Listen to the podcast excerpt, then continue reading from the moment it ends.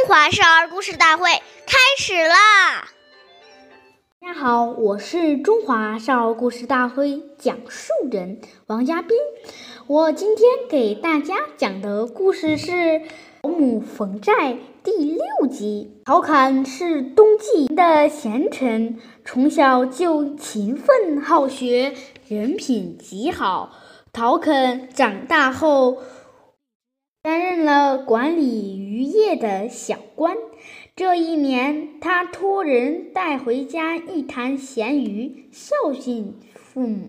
没想到，母亲却把鱼原封不动的让人退去，并且给他写了一封信。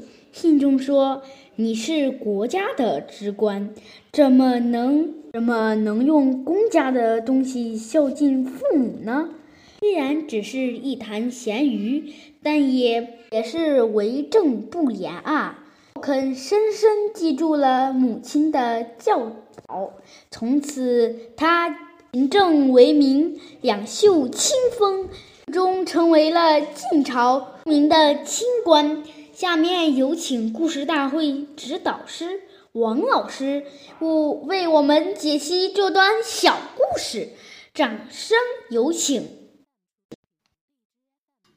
好，听众朋友，大家好，我是王老师。下面呢，我们把刚才这个故事给大家进行一个解读。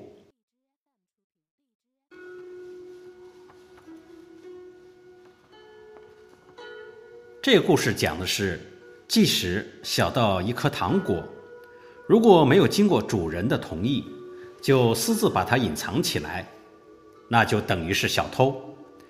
这种行为。会让父母蒙羞，感到是一种羞耻。所以，我们为人父母要在这些方面特别谨慎在意。应该经常看看孩子的书包、口袋是否有来路不明的东西，是不是多了一些文具或者是用品。如果有的话，可能孩子的手。已经犯了不干净的行为。